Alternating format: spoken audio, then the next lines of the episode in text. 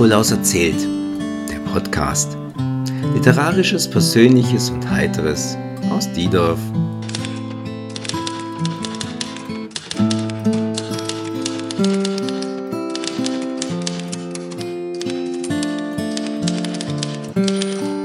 Das Wahrlügen Teil 2 Ein Sommer in Berlin. Euer Erzähler ist Nikolaus Klammer und die Musik hat Heinz Christian eingespielt.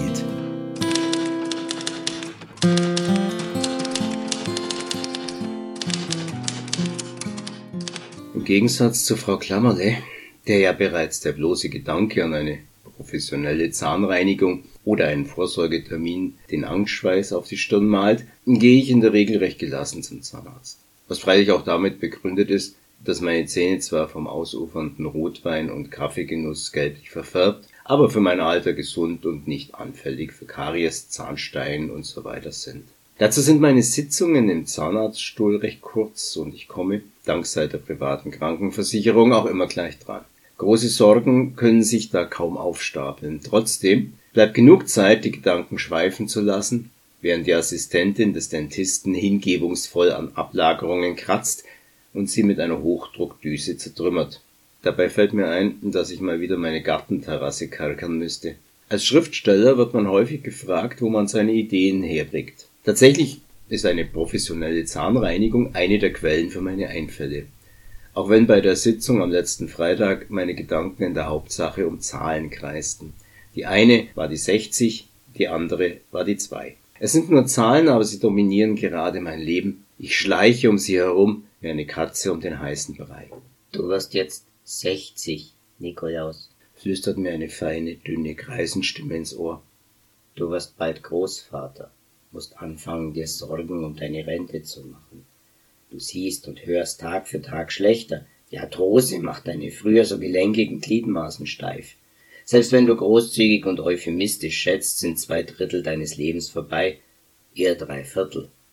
Du hast den Spätherbst erreicht. Noch blühen ein paar späte Blumen üppig im Garten deines Lebens, viele Früchte sind reif. Aber es wird schon zeitig dunkel. Es ist in der Nacht empfindlich kalt, merkst du es nicht? Häufig scheint noch die Sonne, doch die Zahl der kalten Regentage nimmt zu. Bald wird der Frost kommen und dann der Schnee, sagt sie zu mir. Und um es mit Stefan George auszudrücken, komm in den totgesagten Park und schau. Der Schimmer ferner, lächelnder Gestade der reinen Wolken unverhofftes Blau erhellt die Weiher und die bunten Pfade. Dort nimm das tiefe Gelb, das weiche Grau, von Birken und von Buchs. Der Wind ist lau, die späten Rosen welken noch nicht ganz. Erlese, küsse sie und flicht den Kranz, vergiss auch diese letzten Astern nicht, den Purpur um die Ranken wilder Reben, und auch was übrig blieb vom grünen Leben, verwinde leicht im herbstlichen Gesicht. Ist es also zu früh, wenn ich damit beginne, meinen Blick häufiger rückwärts zu richten und an meinen Erinnerungen zu schreiben, auch wenn es nur ein Wahrlügen wird? Meine Sommerferien 1977 verbrachte ich als Jugendlicher im Haus meiner Großeltern mütterlicherseits in Berlin-Tegel. Außer zu den festen Essenszeiten war ich sechs lange Sommerwochen allein gelassen und fand in dem weiträufigen Gebäude mit angrenzendem Garten, das mein Großvater selbst in den 20er Jahren erbaut hatte, genug Gelegenheit, den Großeltern und ihren penibel durch die Uhrzeit festgelegten Aufenthaltsorten aus dem Weg zu gehen. Überall gab es etwas zu entdecken.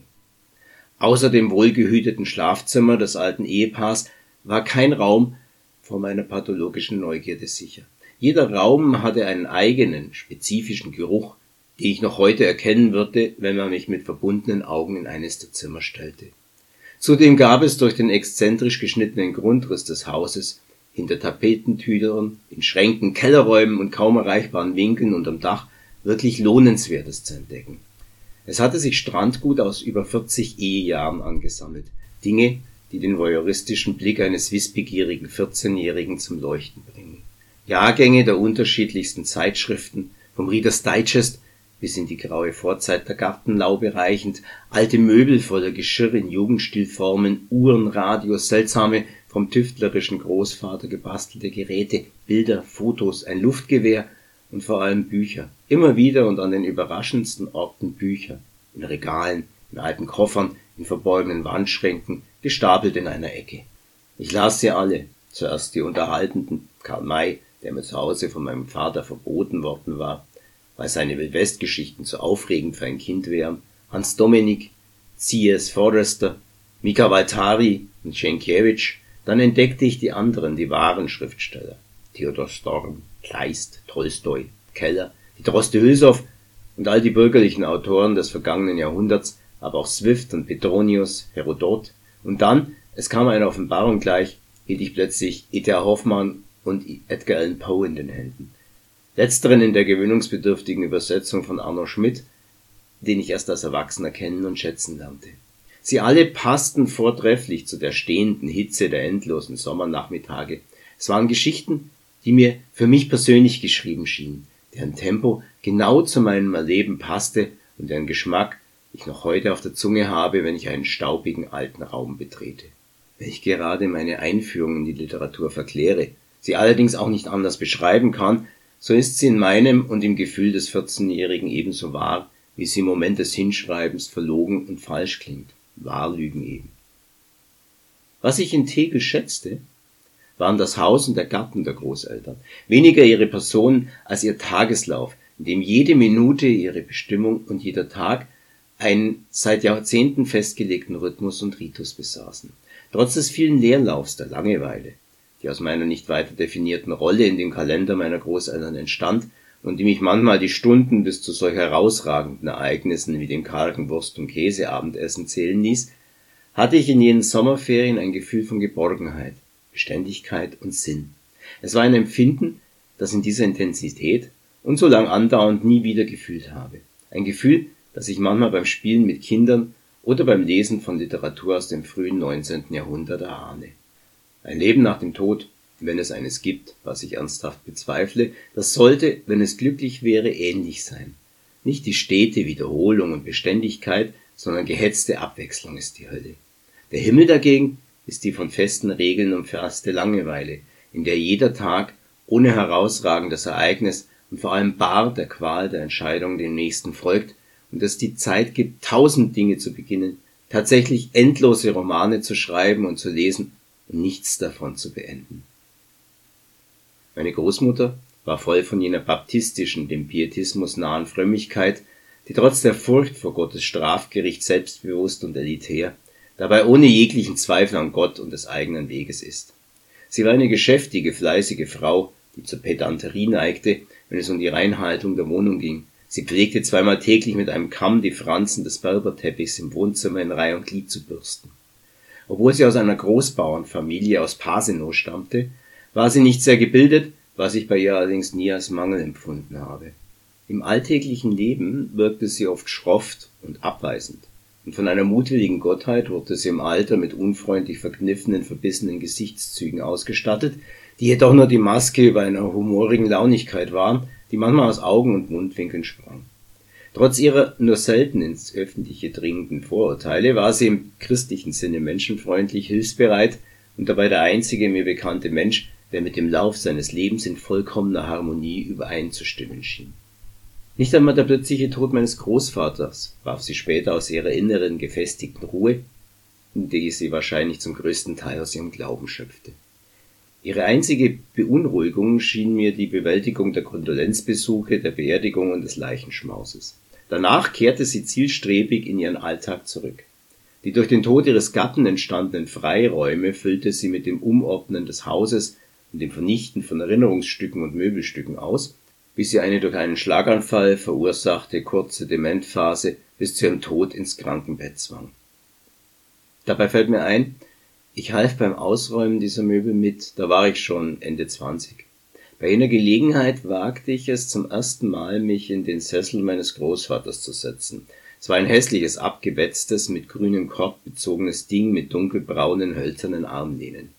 Hier hatte ich ihn während meiner Ferien jeden Abend ab acht Uhr sitzen sehen, ein mit dem Fernseher verbundenes Hörgerät im Ohr, über dem er wie schützend eine Hand zur Muschel formte, die Augen hinter der dicken Brille halb geschlossen. Während ich saß und mir den alten Mann noch einmal bewusst machen wollte, bemerkte ich plötzlich, wie meine Daumen an einer Unebenheit der Armlehnen links und rechts rieben. Ich sah hinunter.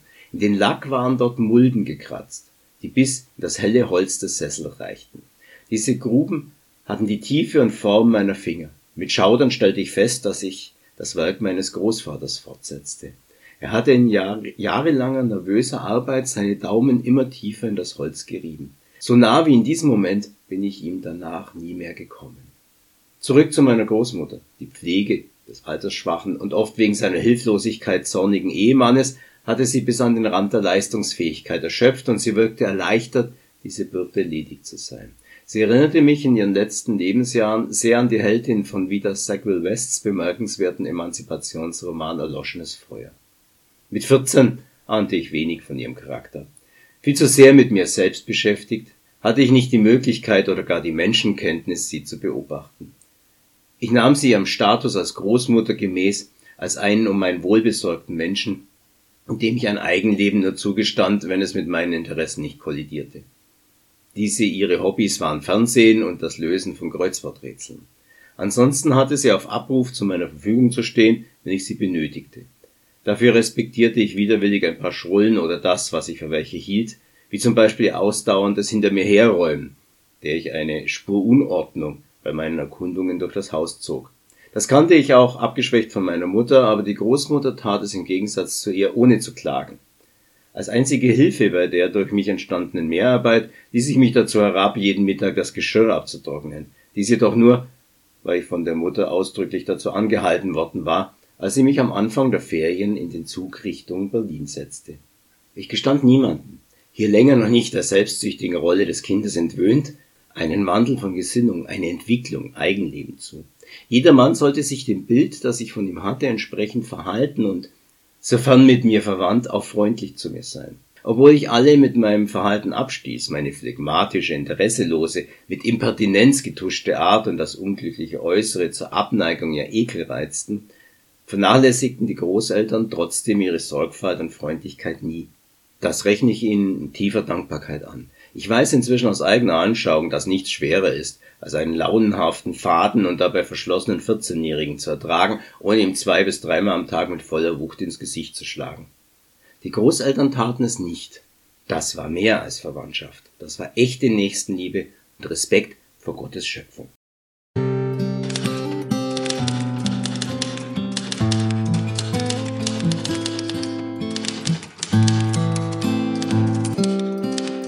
Oh, schade. Ich merke gerade, dass mir die Zeit davon gelaufen ist. Dann werde ich wohl den Rest in der nächsten Woche erzählen müssen. Über mein Leben in Berlin im Sommer 1977, über meinen Großvater und über meine Jamulke.